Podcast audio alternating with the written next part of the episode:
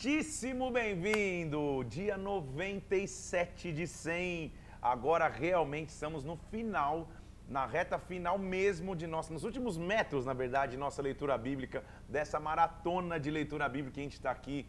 E eu não tenho dúvida o quanto você já foi abençoado lendo a palavra de Deus. Nós vamos hoje analisar o último livro da Bíblia, livro de Apocalipse. Vamos orar? Vamos pedir que o Espírito Santo venha sobre nós, que a glória dele se derrame sobre as nossas vidas? Pai, nós colocamos nas tuas mãos aqui. Eu peço que, em nome do Senhor Jesus Cristo, o Espírito Santo venha. A tua glória nos presida, a tua presença se manifeste, meu Deus. Que o Senhor abra o nosso entendimento para que nós escutemos a tua voz falando conosco aqui hoje, Pai. Em nome do Senhor Jesus Cristo, nós nos consagramos a Ti, em nome do Senhor Jesus, em nome de Jesus. Amém e amém. Sempre falo isso, mas hoje vou falar com mais propriedade ainda. Estamos diante de um gigantesco desafio que é o estudo de escatologia. Escatologia vem do, vem do radical escatos, que significa final. Escatologia é o estudo do final, o estudo do final dos tempos. Tem líderes, catedráticos, teólogos, estudiosos da palavra, estudiosos da, da, da disciplina de teologia, que gastam a vida estudando o livro de Apocalipse e mesmo assim não conseguem decifrar todos os mistérios. Então, achar que em duas lives aqui, de, de uma hora cada, que a gente vai falar de tudo, é, é, é, realmente bastante utópico. É óbvio que a gente não vai falar de tudo. Eu vou dar um panorama geral do último livro da Bíblia, que é um livro de mistérios. O próprio nome Apocalipse significa no grego revelação. Então, é um livro que, que não, não literalmente você, ao, ao ver as palavras, o sentido está ali há um sentido por detrás, uma simbologia, há um estudo, como eu estou dizendo, existe o um estudo escatológico, escatologia, o que estuda os tempos do fim. Há muita curiosidade que vem sobre a humanidade, o que, que vai ser nos tempos finais, como vai ser, que tempos estamos vivendo, que, que, que, que, o que vai acontecer primeiro, depois. Apocalipse sempre dá a todo ser humano aquela, aquela curiosidade de entendimento. Como eu já disse a você durante todo esse propósito da Bíblia, a minha intenção aqui não é falar de nenhuma linha teológica.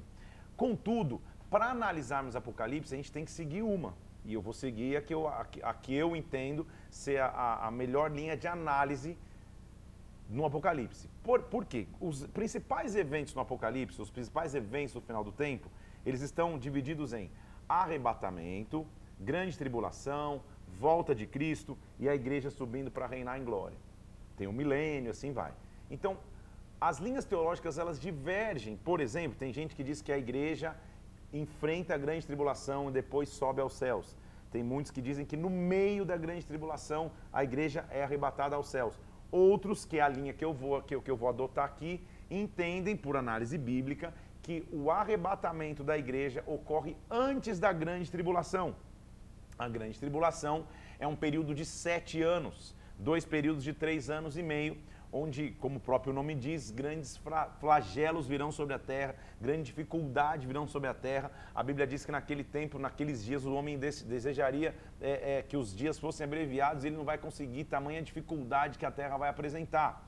No meu entendimento teológico e no meu entendimento de, análise bíblica, no meu entendimento de analisar as escrituras, a igreja não passa pela grande tribulação a igreja como um todo. Alguns cristãos vão passar sim por, por terem esquecido sua aliança com Deus, no arrebatamento não, não subirão aos céus,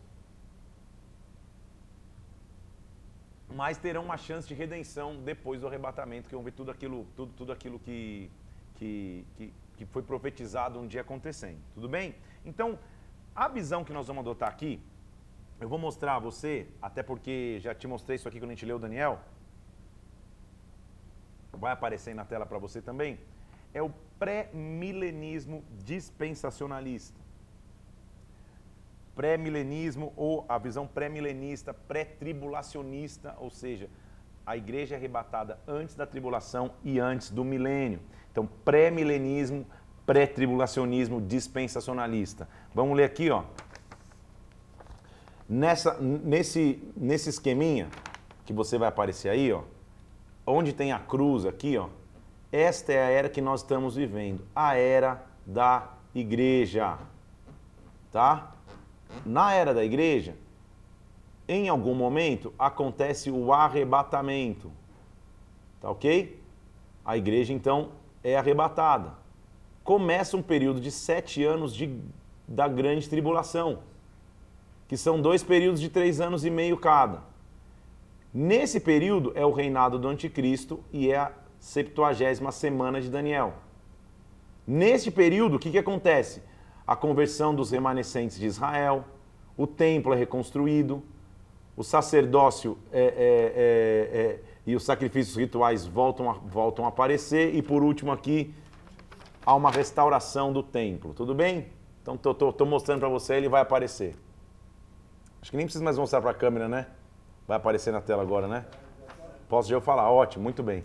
Então, é, no meio da grande tribulação, há a volta de Cristo. Ele volta, de, ele volta, reina em paz. Durante três anos e meio, acontece o milênio, a batalha do Armagedon, o milênio, Satanás é preso, o julgamento dos ímpios e a gente entra para a eternidade com Cristo. Então, vou ler a você, só para você entender que é partindo desta linha, e quando acontecer na Bíblia, eu vou te mostrar então, ó, aqui, aqui é o arrebatamento, aqui, o, aqui, aqui é a grande tribulação, aqui é o milênio, aqui é a volta de Cristo com a igreja para reinar e assim vai, tá bom? Só para que você entenda. Então vamos, vamos falar de alguns termos. Arrebatamento. Arrebatamento é aquele termo que, que, que começa a ser mencionado quando Jesus fala do, do, do, do, princípio das dores. Em Mateus, dizendo: naqueles dias, dois vão estar no, no, campo, um vai ser tomado, outro vai permanecer. Dois vão estar dormindo num leito, um vai ser tomado, outro vai permanecer. É quando, num piscar de olhos, como diz a música, de repente a igreja é arrebatada e sobe com o Pai. Imagina o choque que vai acontecer em toda a humanidade, que aconteceu com esses, com esses crentes verdadeiros que, que, que sumiram, estão na presença do Pai, vai começar uma grande tribulação. Ao mesmo tempo que alguns que se diziam cristãos vão, vão permanecer e falar: agora a casa caiu, vou ter que me arrepender nesse período. Então vamos ler o princípio das últimas coisas. Falando mais especificamente do Apocalipse, então, quem escreve o Apocalipse é o apóstolo João. Ele dá o nome de Apocalipse, revelação, porque é o indício que ele teve do, do, que estava acontecendo, do que ia acontecer nos tempos do fim. João escreve esse, esse, esse relato quando ele está preso na ilha de Pátimos. Ele escreve entre 70 e 95 depois de Cristo. Sem dúvida, é o livro de maior revelação, reflexão e mistério das Escrituras. Não obstante, ele é o último livro da Bíblia. Então, hoje, com Apocalipse tem 22 capítulos, nós vamos ler 11 hoje e depois é, amanhã, ou na verdade na segunda-feira, quando a gente for terminar de verdade o propósito, na segunda-feira a gente vai para o do capítulo 12 ao capítulo 22. Vamos nessa? Apocalipse, capítulo 1, versículo 1. Nos preparemos para o estudo dos tempos do fim. Na verdade, um panorama, o estudo mesmo você vai mergulhar. Revelação de Jesus Cristo, capítulo 1, versículo 1. Que Deus lhe deu para mostrar aos servos as coisas que em breve devem acontecer e que ele, enviando por intermédio do seu anjo, notificou o seu servo João. Então, João notifica o que vai acontecer. Que atestou a palavra de Deus, o testemunho de Jesus Cristo, quando tudo, quanto a tudo que viu. Bem-aventurados os que leem, ouvem as palavras da profecia e guardam as coisas nela escritas, porque o tempo está próximo. Evidente quando ele escreveu isso, o tempo está, está próximo, foi 70, 95 depois de Cristo, a gente está em 2023, porque lembra que a Bíblia diz que para Deus um ano são como mil, mil são como um. Então esse tempo está próximo, não quer dizer que é amanhã, não quer dizer que daqui dois anos, quer dizer que três anos. Esse tempo, na verdade, de hora nunca ninguém vai saber, a gente pode perceber estações. Ele vai mostrar então, inicialmente, para que, que ele está escrevendo. João escreve as sete igrejas que se encontram na Ásia. Graça e paz a todos vocês, daquele que é, que era e que há de vir. E dos sete espíritos que se acham no seu trono. Sete, então, ele vai começar a ver uma simbologia de plenitude. Não quer dizer literalmente sejam sete, é, são sete plenitudes. Contudo, se você for contar o que vai acontecer sobre o renovo, o que aconteceria sobre o renovo do Senhor em Isaías 11, são sete espíritos que estão ali determinados, tá? Da parte de Jesus Cristo, a fiel testemunha, primogênito dos mortos, soberano dos reis da terra, aquele que nos ama e pelo seu sangue nos livrou dos nossos pecados. Nos fez reinos e sacerdotes para Deus e Pai, a ele a glória e domínio pelos séculos dos séculos. Amém. E ele já começa dizendo assim, ó: Eis que vem com as nuvens, todo olho verá, quanto, até aqueles que os traspassaram, os judeus, e todas as tribos da terra se lamentarão sobre eles, certamente. Amém. Eu sou o Alfa, eu sou o Ômega, diz o Senhor, o que é, o que era e o que há de vir. O que, que ele quer dizer com ele ser o Alfa e o Ômega? É a primeira e a última letra do alfabeto grego. Então ele está dizendo: eu sou o princípio, eu sou o fim. Em mim começam todas as coisas e concluem-se todas as coisas. Eu sou o Alfa e o Ômega. Como eu já te disse, quando ele escreveu isso, capítulo 1, versículo 9, quem escreveu? Eu, João, irmão vosso, companheiro na tribulação, no reino e na perseverança em Jesus. Achei-me na ilha de Pátimos por causa da palavra de Deus, o testemunho de Jesus. Ele estava preso. Achei-me em espírito no dia do Senhor e ouvi de trás de mim uma grande voz como de trombeta. Então, tudo que ele escreveu foi uma revelação, foi uma visão que ele teve. E ele disse: escreve em um livro e manda sete igrejas: Éfeso, Esmirna, Pérgamo, Tiatira, Sardes, Filadélfia e Laodiceia não prometendo lives, mas estou sim preparando uma série de pregações no culto sobre as sete igrejas do Apocalipse. Se prepare aí que você vai poder assistir no YouTube também. Mas essas sete igrejas têm muita análise teológica e bíblica e, e revelatória das sete igrejas. Há as sete igrejas de forma física sendo plantadas, que é a análise número um. Ele está falando para as igrejas em cada cidade. Ótimo. Segundo ponto, essas sete igrejas representam características que toda igreja pode apresentar, independente do seu local geográfico. Tudo bem? Então, é, é, é, é uma igreja pode apresentar o que, o que Laodiceia viveu, o que Filadélfia viveu, o que Esmirna viveu, o que Tiatira viveu e assim vai. E por último, a análise é que cada igreja que representa uma era na história, uma era no tempo. Então estaríamos hoje vivendo uma era de uma igreja X específica que prepara a igreja para o arrebatamento. Quando eu te ler ali, eu vou te explicar, tá bom? Só para você entender. O fato é que ele está escrevendo para sete igrejas que, que realmente existiam na Ásia, para abordar problemas na igreja e também para mencionar bênção essas igrejas. E é uma figura de tudo aquilo que a gente que, que a gente tem que, tem que observar para não viver enquanto igreja na terra, tudo bem? Então escreve essas cidades. E eu olhei para ver quem falava comigo e eu vi sete candeeiros de ouro. Começa os mistérios de Apocalipse, estou só no capítulo 1 Candeeiro de ouro, anota aí, tá? Não dá para explicar tanto, só anota para você saber. É, é, a representação das igrejas. Ele, não eram sete igrejas? Ele olha, vê sete candeiros de ouro. No meio dos candeeiros, um, um semelhante a filho do homem, com vestes talares, cingido à altura do peito com uma cinta de couro. É a roupa de um sacerdote. Ele está vendo no meio das igrejas alguém com uma roupa sacerdotal.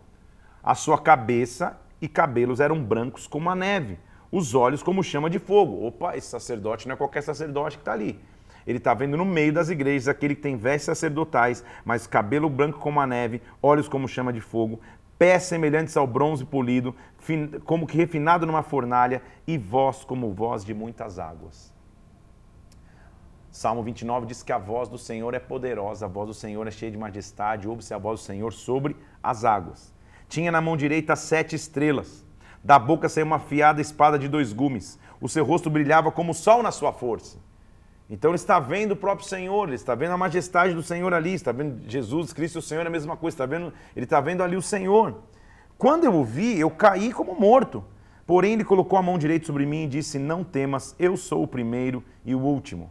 Quem é ele? Aquele que, que vive, estive morto, mas eu estou vivo pelos séculos do certo, século. Eu tenho as chaves da morte e do inferno. Quem é esse? Jesus Cristo o nosso Senhor. Então, ele fez o sacrifício, agora ele tem essa autoridade. Ele está no meio das igrejas.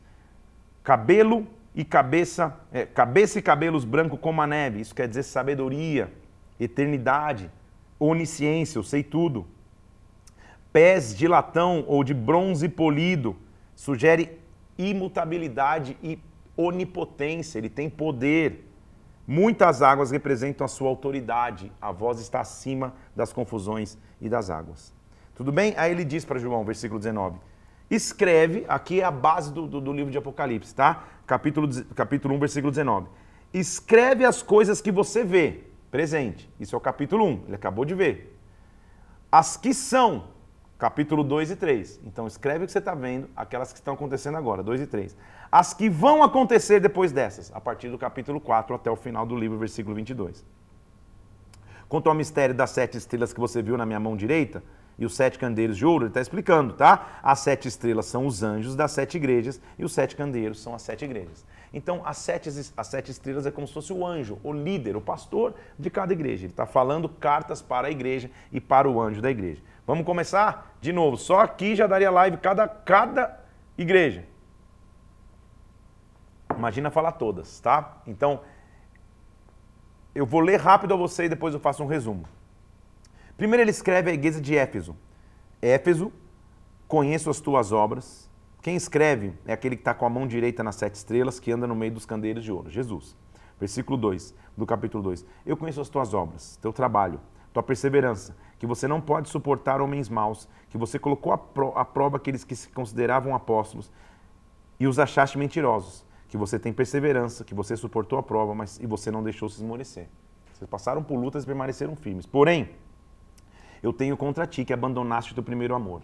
Lembra de onde você caiu, se arrepende e volta a praticar as primeiras obras. Eu sei que você odeia também, versículo 6, a obra dos nicolaítas, que eu também odeio. Nicolau foi um diácono ungido lá na igreja primitiva, em Atos capítulo 6, que depois se desvia da doutrina e começa a pregar gnosticismo, de que, de que Jesus não havia ressuscitado de verdade. Então ele, ele, ele, ele, ele deturpa a doutrina e ele tá, você está odiando essa obra dos Nicolaitas, eu também odeio. Escute o que o Espírito diz às igrejas. Ao vencedor, eu vou dar que se alimente da árvore da vida que se encontra no paraíso de Deus. Quem vai até o fim tem acesso à árvore da vida. Árvore essa que antes lá atrás um anjo ficava fazendo separação depois da queda do homem no Éden. Então não dá para entrar fundo, eu vou ler a você e depois eu vou fazer o, o resumo. Depois ele escreve a Esmirna. Esmirna, conheço tua tribulação, tua pobreza, eu sei que você é rico a blasfêmia dos que mesmo se declaram judeus e não são, mas são sinagoga de Satanás. Não temas o que você vai sofrer. Muitos vão para a prisão, muitos vão ser colocados à prova, muitos vão ter tribulação. Ser fiel até a morte, eu vou te dar a coroa da vida. Ao vencedor, de modo nenhum sofrerá o dano da segunda morte. Então, vai falando para cada igreja. A terceira igreja que ele fala é Pérgamo. Pérgamo, eu conheço onde você está. Onde você está tem o trono de Satanás mas você conserva meu nome, você não negou meu nome e fiel. Você tem aí os que sustentam a doutrina de Balaão. Mas arrepende-te, versículo 16, senão eu venho a ti sem demora, e contra eles pelejarei com a espada da minha boca. Ao vencedor, eu vou dar o maná escondido e uma pedrinha branca com um novo, com um novo nome. Maná escondido é o alimento que não tinha mais, pedra branca é a absolvição no julgamento. E um nome novo que ninguém conhece a não ser quem recebe. Eu vou mudar a tua história, Pérgamo. De novo, é, são muitas igrejas, sete. Te convido quando você começar a ver nas minhas mídias que eu vou lançar a série de pregações sobre as sete igrejas para você não perder nenhuma, para você entender em detalhes, porque cada cidade aqui tem um contexto geográfico, cultural, tem o porquê está escrito tudo em cada versículo que é impossível de destrinchar. Ele fala com Tiatira, Tiatira, conheço as tuas obras, mas você tolera Jezabel, então se arrepende, conserve o que você tem até que eu venha. Se você for vencedor, eu vou te dar autoridade sobre as nações. Ele fala para Sardes, Sardes, você tem o um nome de vivo, mas está morto. São poucos que não contaminaram as suas vestes, as vestes comigo. Então ao vencedor vem, porque eu vou dar a ele vestes brancas e eu não vou apagar o seu nome do livro da vida. Ele fala para Filadélfia, dizendo: Filadélfia, eu coloquei diante de ti uma porta, ninguém pode fechar. Eu sei que você tem pouca força, mas guardou o meu nome. Então, sabe o que eu digo a você? Eu venho sem demora, versículo 11. Conserve o que você tem, para ninguém tome a tua coroa. Ao vencedor, eu vou gravar o seu nome e, o nome do meu Deus no templo na Nova Jerusalém que desce do céu.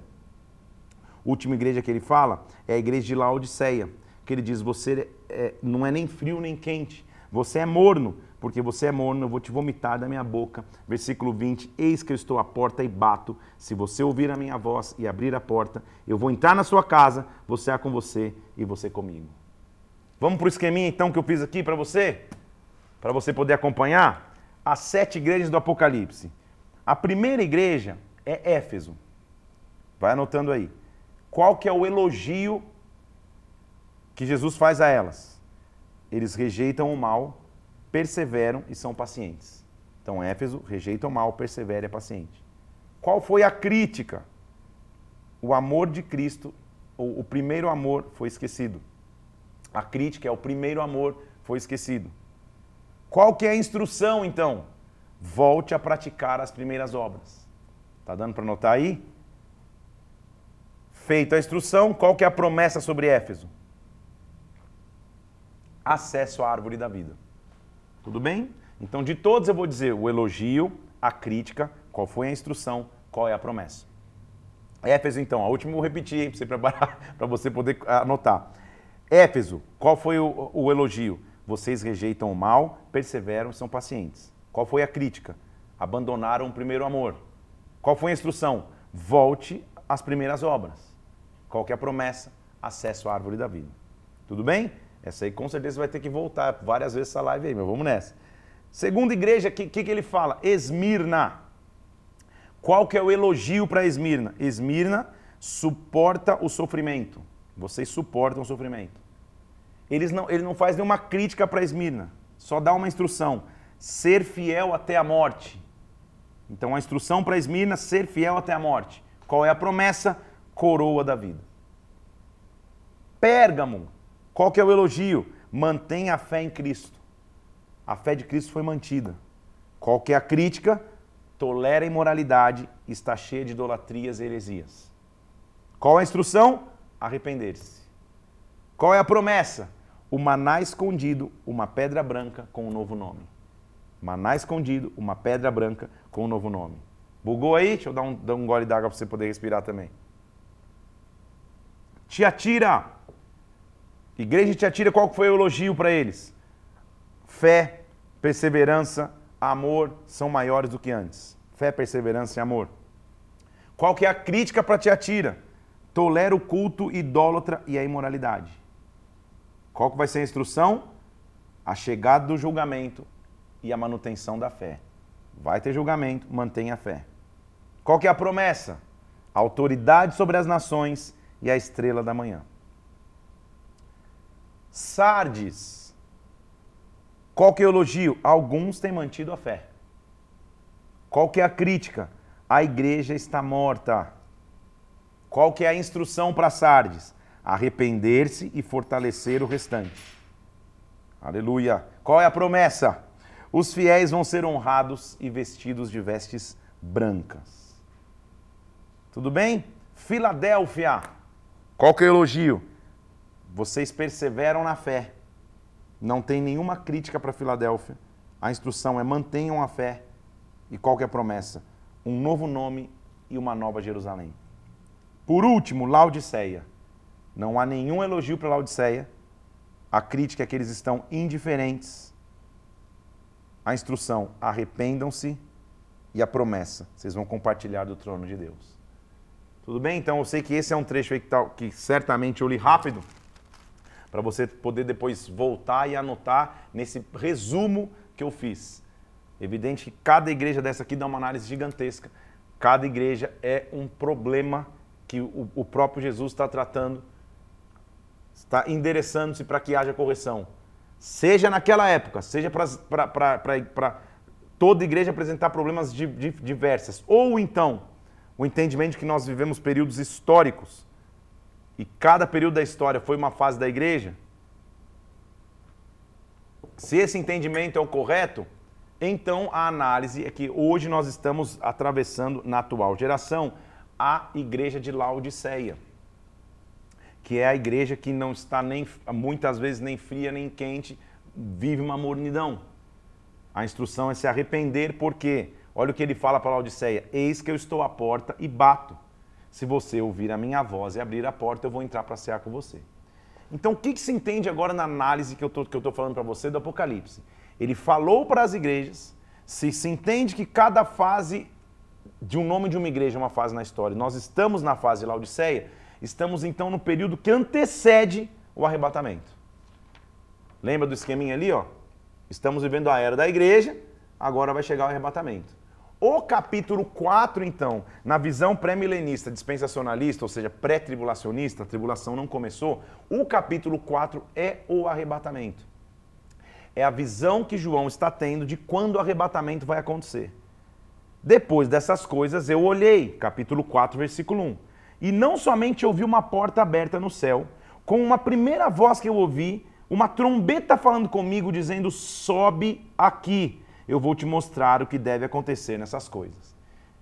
No entendimento dessa análise que eu estou fazendo dispensacionalista, começou o arrebatamento. Imediatamente eu me achei em espírito e estava armado no céu um trono e alguém sentado no trono.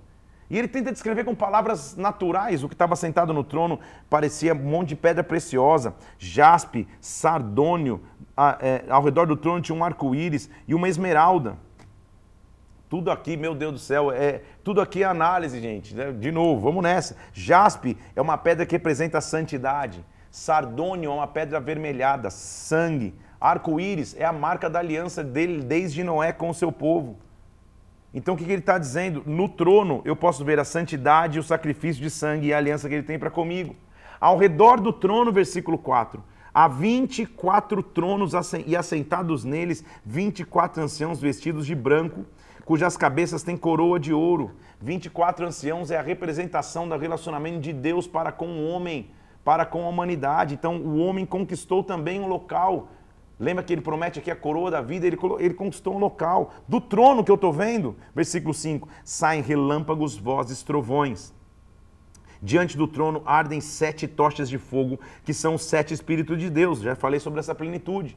Então no trono tem um monte de voz saindo, trovão, relâmpago, porque a Bíblia diz que a voz do Senhor é poderosa. Diante do trono, versículo 6, há um mar de vidro semelhante ao cristal. Mar na Bíblia é símbolo de impossibilidade. Mar Vermelho, Rio Jordão, mar revolto que Jesus tem que andar sobre as águas. Diante do trono, diante da voz, o mar é de cristal, ele é cristalizado, ele não tem tempestade. Tudo bem? Há um, há um mar de vidro semelhante ao cristal. E também em volta do trono, quatro seres viventes, cheios de olhos por diante e por detrás. Ezequiel já tinha tido uma visão semelhante dos, dos seres viventes. Lembra o versículo 7? Olha lá. O primeiro, o primeiro ser vivente é semelhante ao leão o segundo a um novilho, o terceiro o rosto de homem e o quarto é semelhante a uma águia quando está voando. Ezequiel já tinha visto isso, são as faces que evidenciam Jesus Cristo, são as faces que mostram o, o, a característica que Jesus é para nós. São quatro evangelhos, são quatro seres viventes. Os quatro seres viventes, tendo cada um seis asas, estão cheios de olhos ao redor e por dentro, não têm descanso, eles são plenos e, a, e dia e noite proclamam: Santo, Santo, Santo é o Senhor Deus Todo-Poderoso, aquele que era, que é e que há de vir. João está tendo uma visão da sala do trono, da adoração que não para. Quando os seres viventes derem glória, honra e graças ao que está sentado no trono, então os 24 anciãos se prostram diante daquele que se encontra sentado no trono, adorando o que vive pelos séculos dos séculos, depositando as suas coroas, dizendo: Tu és digno, Senhor Deus nosso, de receber glória, honra, poder, porque todas as coisas tu criaste, sim, por causa da tua vontade, vieram a existir. Que cena espetacular, hein, gente? O arrebatamento aconteceu. João está olhando e está vendo a sala do trono, 24 ancião, quatro, quatro seres viventes, está vendo a adoração ininterrupta nos céus. Depois, então, que aconteceu o arrebatamento, ele vê na mão direita do que estava sentado um livro escrito por dentro e por fora, selado com sete selos. E um anjo forte dizendo: Quem poderia abrir o livro? Quem pode desatar os seus selos? Ninguém no céu nem na terra podia sequer olhar para o livro e abri-lo. Eu, versículo 4, chorava muito, que ninguém era digno de abrir o livro, nem mesmo de olhar para ele. Todavia, um dos anciãos me disse: Não chores. Olhe o leão da tribo de Judá, a raiz de Davi, que venceu para abrir o livro e os seus sete selos. O leão da tribo de Judá é aquele que tem autoridade para pegar o livro das mãos daquele que está segurando e começar o julgamento final sobre a terra. O leão da tribo de Judá é o próprio Jesus Cristo. Eu olhei e então o vi no meio do trono dos quatro seres viventes, de pé, um cordeiro que tinha sido morto. Ele tinha sete chifres, sete olhos, são sete espíritos de Deus enviados para a terra. É uma visão bastante psicodélica, igual de Ezequiel. Porque ele está tentando, pensa, ele está tentando escrever a majestade da presença de Deus com palavras humanas. É quase que impossível ele fazer o que ele está o, o, tá fazendo aqui. Mas ele está tentando escrever para que de melhor forma a visão dele seja compreendida. Veio então aquele cordeiro, né? Primeiro ele aparece como leão. Depois ele aparece como cordeiro. Ele aparece como leão, depois como cordeiro. Diz assim: veio aquele. Ele, ele morre como cordeiro, ressuscita como leão, tá? Só fazendo essa observação aqui. Veio a ele, versículo 7, tomou o livro da mão direita daquele que estava sentado no trono. Quando ele pegou o livro, os quatro seres viventes, os 24 anciãos se prostraram diante do cordeiro e diziam: Digno és de tomar o livro, de abrir os selos, porque foste morto e com teu sangue compraste para Deus os que procedem de toda tribo, língua, povo e nação. Para o nosso Deus os constituíste reino e sacerdote e reinarão sobre a terra. O arrebatamento aconteceu, tem gente de todas as tribos ali preparando-se para adorar. Vi então a voz de muitos anjos ao redor do trono, dos seres viventes, dos anciãos. O número era de milhões, de milhões, de milhares, de milhares, proclamando com grande voz: Digno é o cordeiro que foi morto, de receber poder, riqueza, sabedoria, força, honra, glória, louvor. Pensa nesse ambiente celestial, gente. Então eu ouvi toda criatura que está no céu, sobre a terra, debaixo da terra, sobre o mar, tudo que neles há, dizendo: Aquele que está sentado no trono e ao cordeiro, seja o louvor, a glória, a honra, o domínio pelos séculos dos séculos. E os quatro seres viventes respondiam: Amém. E todos os anciãos se prostravam, o adorando. Que cena espetacular! O arrebatamento acontece. João está tendo a visão de, de, de muitas milhares e milhares de pessoas, adoração acontecendo no céu. Tribos ali, nações, como, como, como, como já li para você, vou ler de novo aqui o, o versículo 9. Você foi morto e comprou toda a tribo, língua, povo e nação é um momento de conquista, é um momento de arrebatamento da igreja.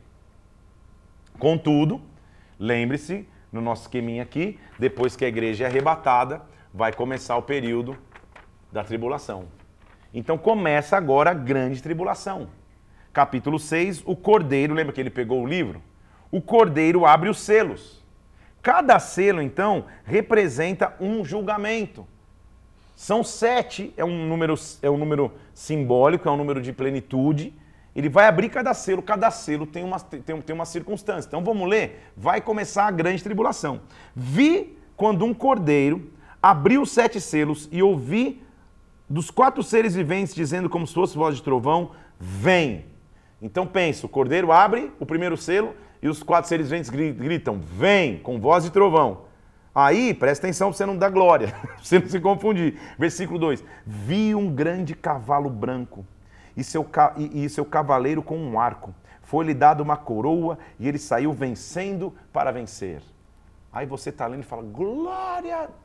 Esse é o anticristo. Então calma, antes de você der glória, quem está saindo com o cavalo branco, com um arco na mão, vencendo para vencer, é o anticristo. Lembre-se que, no, que, que, que no início da tribulação é o reinado do anticristo. É a 70 semana de Daniel.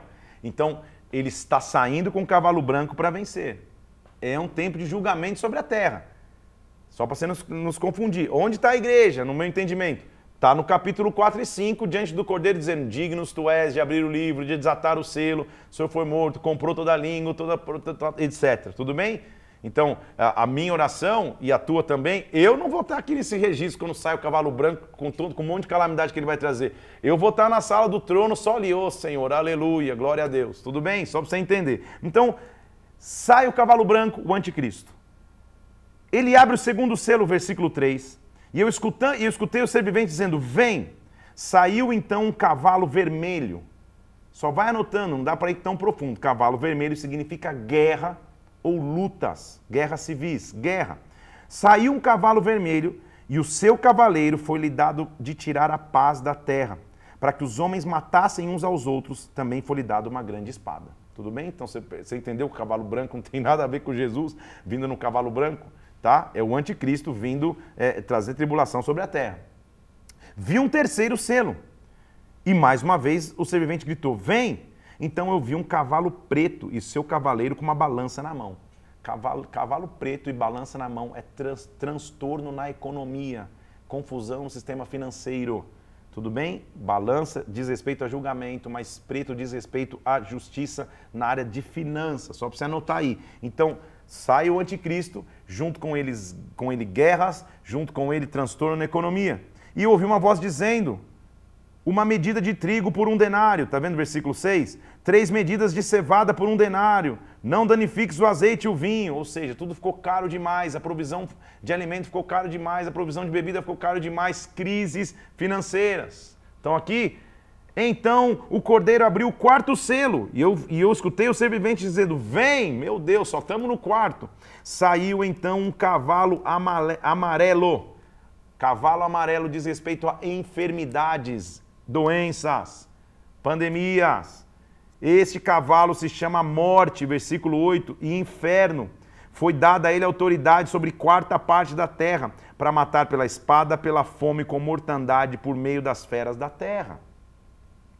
Tudo bem? Então, antes você fique com medo e não durma à noite, é só ficar firme com Cristo, porque você não vai estar em nenhum desse momento aqui. Nós vamos estar lá, ó. E a igreja foi arrebatada. Não está assim, tá? Nós vamos estar adorando, enquanto o, negócio está comendo solto aqui na terra. Então é melhor você ter aliança com Deus nesse tempo do fim, você não, você não se arrepender nesse período aqui. Abriu então o quinto selo, debaixo do altar, eu vi as almas daqueles que tinham sido mortos por causa da palavra, por causa do testemunho que sustentavam. Esses serão os mártires da grande tribulação. Aqueles que passaram escutando lives como essa, por exemplo, e vacilaram, e a, a, a, a igreja é arrebatada, o cara fala, e agora? Agora eu faço o quê? Aí se arrepende, quer pregar Cristo, é martirizado na grande tribulação, tudo bem? Clamaram em grande voz, dizendo: Até quando, ó soberano Senhor, santo e verdadeiro, não julgas, não vinga o nosso sangue dos que habitam sobre a terra? Até quando? Esse vai ser o clamor dos desesperados na grande tribulação. Então cada um deles foi dado uma vestidura branca. Lhe disseram que repousassem por um tempo, até que se completasse o número dos seus conservos, seus irmãos que iam ser mortos, como igualmente eles foram. Ou seja, aqueles que sofreram a grande tribulação. Ganharam vestes brancas, mas nesse sofrimento, para quê? Tudo bem? Há um sexto selo. Vi, vi quando o cordeiro abriu o sexto selo e sobreveio um grande terremoto. O sol se tornou negro com um saco de crina, a lua toda como de sangue. É um abalo cósmico e sísmico como a gente jamais ouviu. As estrelas caíram do céu quando foi abalada por um vento forte. O céu se recolheu como um pergaminho. Todos os montes e ilhas foram movidos do seu lugar. Os reis da terra, os grandes, os comandantes, os ricos, os poderosos, todo escravo, todo livre, se esconderam em cavernas nos penhascos dos montes, dizendo: Cai sobre nós, rápido, daquele que se assenta na ira do cordeiro, porque chegou o dia da ira deles. Quem é que pode suster-se? Tudo bem? Você lê isso aqui, você começa a pesquisar o que está acontecendo nos dias de hoje, você fala, cara, como o homem está tentando fazer refúgios? Começa a pesquisar na internet aí como, como tem gente aí que, que é rico e poderoso, está cheio de bunker espalhado por aí para correr na hora de uma, de, de, uma confusão. Eu não vou precisar de bunker nenhum, não. E você também não, em nome de Jesus. Vamos estar na presença do Pai. Mas a terra vai passar por isso. É o que a Bíblia está dizendo aqui. Um cavalo atrás do outro e um trazendo um, um, um, uma tragédia maior do que a outra. Neste momento, então, entre o sexto selo e o sétimo selo, há uma visão de pessoas glorificadas e, e, e, do que a Bíblia chama de 144 mil de Israel. 144 mil também há várias análises. Há pessoas que entendem a literalidade disso, são 144 mil pessoas, que não é o que eu entendo. 144 é a, a soma matemática na multiplicação de um, de um quadrado perfeito ou seja, de uma oportunidade, uma janela para que os judeus se convertam. Então não é que a gente vai ter 144 mil, vou contar 1, 2, 3, 4, 144. Não, no meu entendimento, 144 mil é o cubo perfeito de 10 vezes 10 vezes 10 multiplicado por 144. Por quê? 12 vezes 12 é 144. São as tribos e os discípulos. É a, é, é a figura do 24 ancião, de como Deus lida com Israel. Tá? Só, só para a gente é, para falar bem por cima. Então, 144 mil, no meu entendimento, é uma janela de oportunidade para que o judeu entenda, cara, tudo aquilo que a gente aprendeu e ensinou está acontecendo. Está acontecendo a grande tribulação, imagina a confusão que vai estar sobre a terra. A igreja já está arrebatada nele, então, neste momento, entre um selo e outro, desse grande abalo que vai ter na terra, as pessoas correndo para as cavernas se esconder. Versículo 1 do capítulo 7. Então ouvi quatro anjos em pé nos quatro cantos da terra, conservando seguro os quatro ventos da terra, para que nenhum vento soprasse sobre a terra, nem sobre o mar, nem sobre a árvore alguma, ou seja, ainda não deixando a destruição acontecer de uma vez só. Eu vi outro anjo que subia do nascente do sol, tendo o selo do Deus vivo, e ele clamou dizendo não danifique a terra, papapá, e ele começa a selar pessoas, versículo 4. Então eu ouvi o número dos que foram selados. Era de 144 mil de todas as tribos dos filhos de Israel. Então ele começa a nomear todas as tribos, no sentido de que no final dos tempos os judeus vão ter uma janela de oportunidade para se curvar ao verdadeiro senhorio de Jesus Cristo, ao verdadeiro senhorio do nosso Rei Salvador Jesus. Então, depois que eu vi os de Israel, versículo 9, também vi uma grande multidão que não podia se numerar, de todas as nações, tribos, povos, línguas, em pé diante do trono, diante do cordeiro, vestido de vestes brancas, com, na, com palmas às mãos e diziam: Ao nosso Deus que se assenta no trono e ao Cordeiro pertence a salvação. Todos os anjos de pé rodeavam os anciãos, adoravam a Deus, dizendo: Louvor, glória, sabedoria, ações de graças, honra, poder e força, seja o nosso Deus pelos séculos dos séculos. Então alguém perguntou: Quem são esses? De onde eles vieram? Eu respondi: Senhor, o Senhor sabe. E ele falou: Então tá bom, são aqueles que vêm da grande tribulação, lavaram suas vestes e as alvejaram no sangue do Cordeiro. Então, essa é evidência bíblica de que na grande tribulação haverá espaço para arrependimento, haverá espaço para salvação? Ainda sim. Tudo bem? E agora, já que eles estão diante do trono do Cordeiro, vem o um renovo sobre eles, versículo 16. Jamais terão fome, nunca mais terão sede, não cairá sobre eles o sol, não, caberá, não virá sobre eles ardor algum, porque o Cordeiro que se encontra no meio do trono os apacentará, os guiará para fontes de água da vida, e Deus lhes enxugará dos olhos toda a lágrima. Aí você fala, ufa, só vem mais um selo, se prepara. Depois do selo começa outra série. Os sete anjos com as suas trombetas, então, o sétimo selo. Nesse intervalo, então, de um sexto selo para o outro, ele viu um, um, uma grande colheita de almas na grande tribulação. A igreja, para você não se confundir, já foi arrebatada, tá? A tribulação aconteceu e aqueles que se arrependeram agora estão, estão indo para a presença do Pai. Quando o cordeiro abriu o sétimo selo, houve silêncio no céu, cerca de meia hora, um silêncio. Então ouvi sete anjos que se acham em pé diante de Deus, e a eles foram dadas sete trombetas. Então acabou o selo, agora cada um pegou trombeta. Se o selo já estava difícil, imagina as trombetas que vai começar. Então veio outro anjo, ficou de pé junto ao altar, e foi-lhe dado incenso para oferecer com orações de todos os santos sobre o altar de ouro que se acha diante do trono de Deus.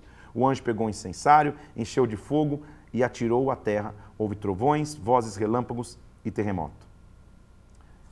Foi aberto o último selo, agora vai começar sete trombetas. Cada anjo pegou uma trombeta.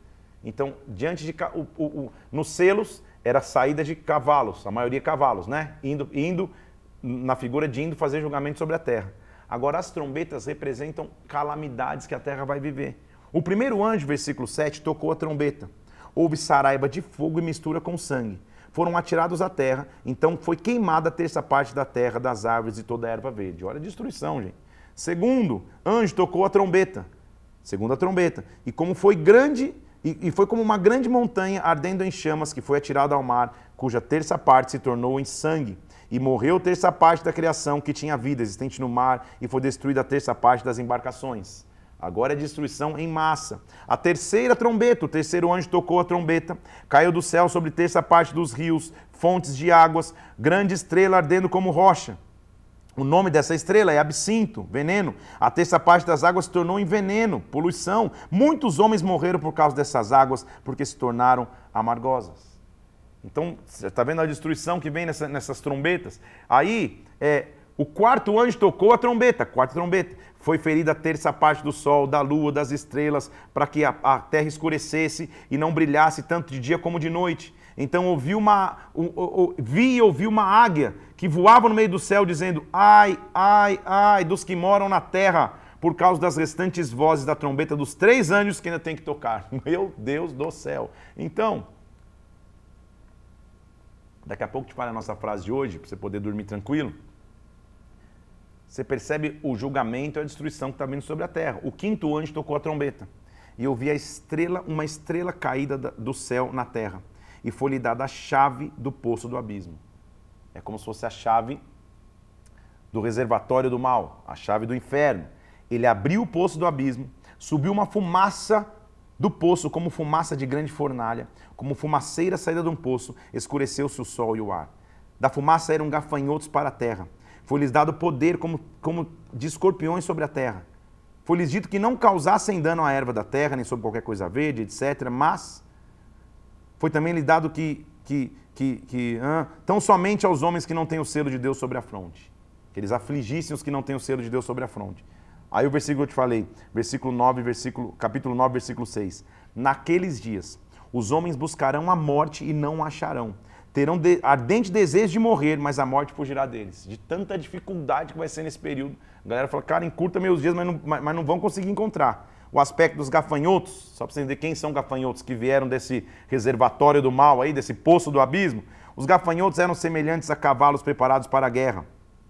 Na sua cabeça coroas como parecendo de ouro, seu rosto como rosto de homem, seus cabelos como de mulher, seus dentes como dentes de leão. Pelo amor de Cristo, que ninguém nem desenhe isso, é, um, é a figura de um demônio. Cabeça de homem, cabelo de mulher, dente de leão, couraça de ferro. Barulho que as suas asas faziam era barulho de carros de muitos cavalos que correm para peleja. É o exército das trevas saindo. Tinham na cauda como que escorpiões e ferrão, que tinham poder para causar dano aos homens por cinco meses. É um ciclo de vida. Tinham sobre eles como seu rei o anjo do abismo, cujo em hebraico é Abaddon e em grego Apolion, que significa destruidor. O destruidor está vindo para reinar junto com eles, o destruidor está vindo para tomar posse da, da, da, do, do, do, comando terreno, faz parte desse período de tribulação, tudo bem? Apolion é o destruidor. Eu me lembro na infância, que eu não sei se sem nenhuma é, é, é, instrução, a mãe de um amigo meu da escola deu o nome do menino de Apolion, pensa. Pensa no menino que destruía a escola. Então, cuidado com os nomes aí, tá? É, é, é bíblico, mas não é tão bíblico não. Apolion. O primeiro ai passou, e eis que depois dessas coisas vem ainda dois ais. Só passou um ai. O primeiro ai, abriu-se o, o poço do abismo, os gafanhotos vêm à terra. Estamos na sexta trombeta. O sexto anjo tocou a trombeta, e eu ouvi uma voz procedente dos quatro ângulos do altar de ouro que se encontra na presença de Deus. Dizendo ao sexto anjo, ao mesmo que tocava a trombeta, solta os quatro anjos que se encontram atados junto ao grande rio Eufrates. Foram então soltos quatro anjos que se achavam preparados para aquela hora do dia, para que matassem terça parte dos homens, são anjos de destruição. O número dos exércitos da cavalaria era 20 mil vezes 10 milhares. Eu ouvi o seu número, é um, é um, nome, é um número figurativo. Quem são esses? Por meio desses três flagelos, o que, que eles vão fazer? Pelo fogo, pela fumaça, pelo enxofre, vão consumir terça parte dos homens. Você está fazendo terça, mais terça, mais terça, não está sobrando é ninguém. Então é, é só, é só um, uma figura de destruição, tudo bem? Outros homens, aqueles que não foram mortos por esses flagelos, não se arrependeram das obras de suas mãos, deixando de adorar os demônios, os ídolos de ouro, prata, cobre, pedra, pau, que nem podem ver, nem andar, nem falar, nem ouvir. Não se arrependeram dos seus assassínios, nem das suas feitiçarias, nem da sua prostituição, nem dos seus furtos. Então lembre-se que antes, entre o sexto selo e o sétimo selo lá, quando a gente leu, teve a visão dos, dos 144 mil selados e daqueles que foram resgatados no meio da grande tribulação. A mesma coisa acontece agora. Entre a sexta trombeta e a sétima, vai ter um acontecimento aqui. Ele vai ver João, um anjo e um livrinho. Vamos ler aqui? Tá, tá, tá conseguindo respirar? Tá tudo bem, né? Tá, maravilha. Vamos ler.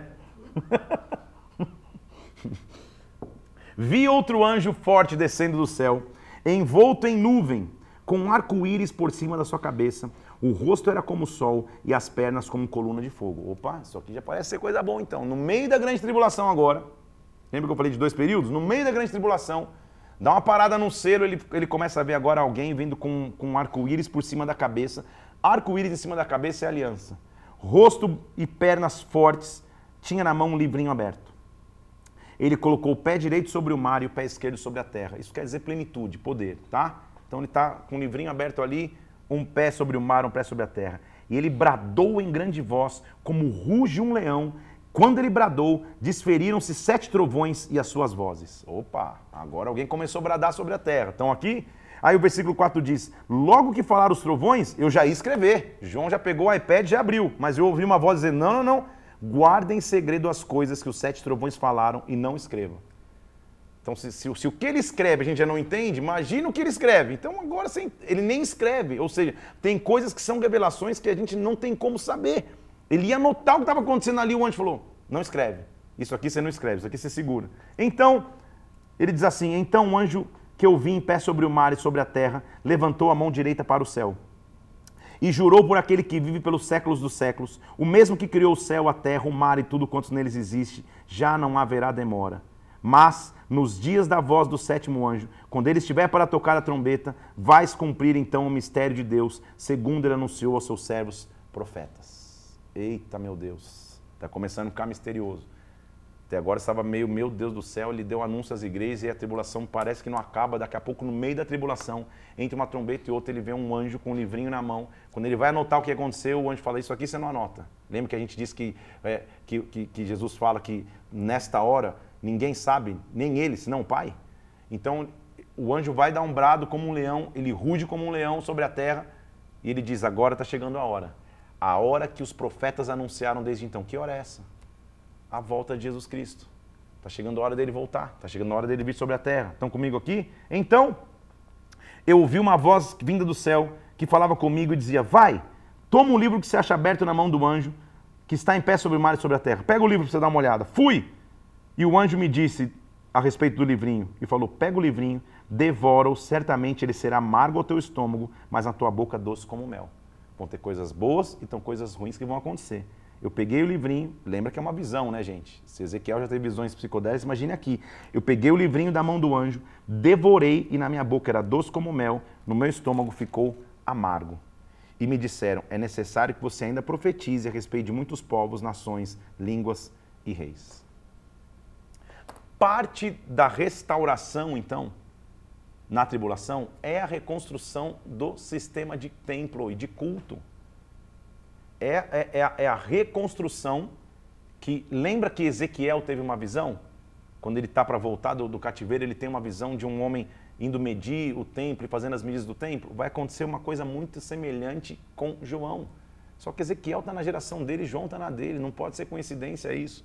Ele está tendo uma visão de uma restauração. De novo, há pessoas que dizem da reconstrução física desse templo, as pessoas que dizem que é espiritual. O fato é que, se você for estudar, óbvio que não dá tempo de entrar nisso aqui, já existem até projetos. Se você for ler, tem projetos já. Vai dar um Google aí, você vai ver se já não tem projetos da reconstrução do templo. Então, foi-me dado um caniço semelhante a uma vara, versículo 1 do capítulo 11. E me foi dito: Dispõe-te, mede o santuário de Deus, o seu altar e os que naquele adoram. Mas deixa de parte o ato exterior, não meças, porque ele foi dado aos gentios. Esses por 42 meses calcarão os pés da cidade santa. Então, nesse templo, tem judeu e tem gentil. Aí ele vê duas testemunhas, mártires. Ele diz assim: Darei as minhas duas testemunhas que profetizam 1260 dias vestidas de pano de saco, um período de arrependimento. Duas testemunhas é uma referência que ele pode sim estar fazendo à igreja e Israel. Ele pode estar fazendo a Elias e Moisés, pessoas acham. Ele pode estar fazendo a Josué e Zorobabel. Lembra que Zacarias teve uma visão de duas testemunhas? Você lembra comigo de duas árvores quando o candelabro estava no meio? Você lembra que eu fiz até aquele desenho que, que, que foi maravilhoso, aquela obra de arte? Então, são estas as duas, as duas oliveiras, versículo 4, e os dois candeeiros que se acham em pé diante do Senhor da terra. Se alguém pretende causar-lhes dano, sai fogo da sua boca, devora os inimigos. Sim, se alguém pretende causar danos a essas testemunhas, certamente deve morrer eles têm autoridade para fechar o céu, para que não chova durante dias que profetizarem. Tem autoridade sobre as águas para convertê-las em sangue. Por isso que muita gente reflete como, como, como a figura profética de Elias e Moisés. Como, também como para ferir a terra de toda sorte de flagelos tantas vezes quiserem. Quando eles tiverem concluído o testemunho que devem dar, a besta que surge do abismo pelejará contra elas, as vencerá e a matará. Elas serão mortas pelo, pela besta que surge do mar, que a gente já vai ver aqui quando voltar, que é o anticristo o seu cadáver ficar estirado na praça do, da grande cidade, que espiritualmente se chama Sodoma, e Egito, onde também o seu Senhor foi crucificado. Então, depois de, de, de, desta guerra aí, que a besta do mar as vencerá e, e, e, e, a matará, dentre os, então, versículo 9, dentre os povos, tribos, línguas e nações, contemplam o cadáver das duas testemunhas por três dias e meio e não permitem que esses cadáveres sejam sepultados. Três dias e meio diz respeito a períodos da tribulação. Os que habitam sobre a terra se alegram por causa dele. Vão fazer festas, vão enviar presentes uns aos outros, porque esses dois profetas que atormentaram, atormentavam os que moravam sobre a terra. É um tempo de aparente reinado do, do, do anticristo. Porém, versículo 11, depois de três dias e meio, um espírito de vida vindo da parte de Deus. Neles entrou, eles se ergueram sobre os pés, e aqueles que viram sobreveio sobre eles grande medo. E as duas testemunhas ouviram uma voz, diziam: Subam aqui. Eles subiram ao céu numa nuvem e os seus inimigos os contemplaram. Naquela hora, houve um grande terremoto, ruiu a décima parte da cidade e morreram no terremoto sete mil pessoas e todos ficaram aterrorizadas e deram glória a Deus do céu. Esse foi o segundo ai eis que eu venho sem demora, ou eis que sem demora vem o terceiro ai. Tudo que ele descreveu aqui, na tribulação de sete anos, é o primeiro ciclo de três anos e meio. De luta, de confusão, de pressão, de tudo aquilo que a gente já viu de difícil. Porém, nós vamos terminar nossa leitura hoje aqui no capítulo 11, versículo 15. O sétimo anjo tocou a trombeta. E houve no céu grandes vozes dizendo: O reino do mundo se tornou do nosso Senhor e do seu Cristo.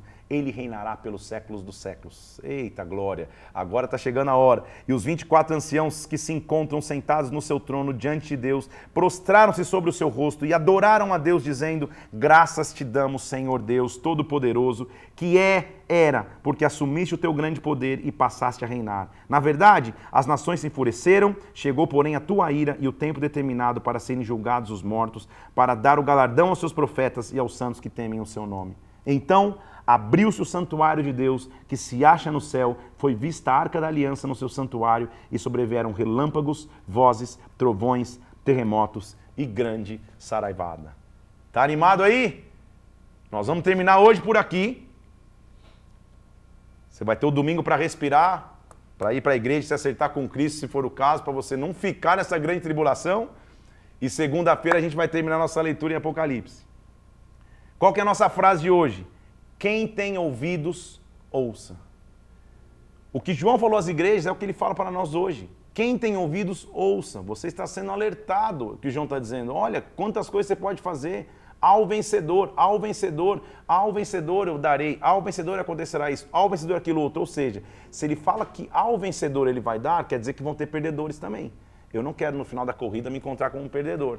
Eu quero ser considerado lá no final, venci, venci. Eu quero cumprir a palavra de Romanos 8 que diz que em todas as coisas nós somos mais do que vencedores por meio daquele que nos amou. O que nós estamos fazendo é dizendo: Maranata, Senhor Jesus, vem Prepara a tua noiva para subir contigo. Prepara a tua noiva para as bodas do Cordeiro. Porque nós queremos voltar contigo triunfantes, em glória.